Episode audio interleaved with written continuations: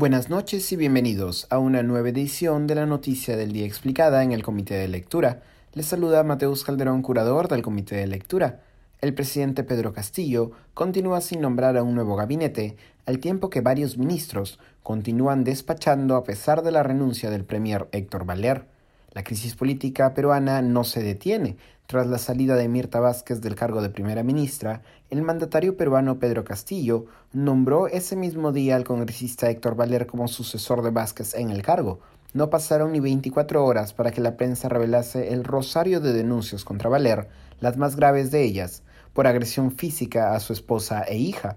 Otros miembros del gabinete Valer también fueron duramente cuestionados, ya sea por posiciones ideológicas ultraconservadoras, ataques verbales de contenido racista en redes sociales, falta de experiencia política o técnica, u otras denuncias por agresión psicológica. Apenas días después de haber juramentado en el cargo, Valera presentó su renuncia el sábado pasado. Esto no ha evitado, no obstante, que el congresista continúe sosteniendo reuniones con gremios políticos y despachando como si fuese primer ministro, ello porque, según sus propias palabras, el presidente no le ha aceptado su renuncia y por ello continúa en funciones. Aquí lo estoy citando. La renuncia seguro la aceptará apenas anuncie el otro premier que me sustituirá. Hay un tiempo muy corto porque lo que se busca es el consenso para que no haya crisis política y enfrentamiento entre el Congreso y el Ejecutivo indicó Valer, quien hoy se reunió con representantes de la Confederación Nacional de Trabajadores Estatales del Perú, CTE, para tratar temas relacionados a la negociación colectiva en el sector público. Otros ministros como Alfonso Chávarri del Interior y Alejandro Salas de Cultura también han continuado despachando. Este último además aseguró que, cito, en las próximas horas seguramente ya estará juramentando el nuevo gabinete.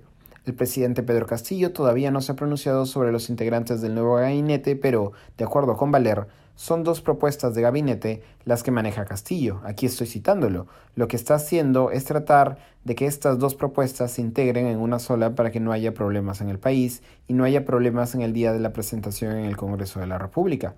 Se sabe que en las últimas horas el presidente Castillo se ha reunido con el hombre de Perú Libre, Roger Nájar, y también con el exministro de Cultura durante el gobierno de Pedro Pablo Kuczynski y Jorge Nieto.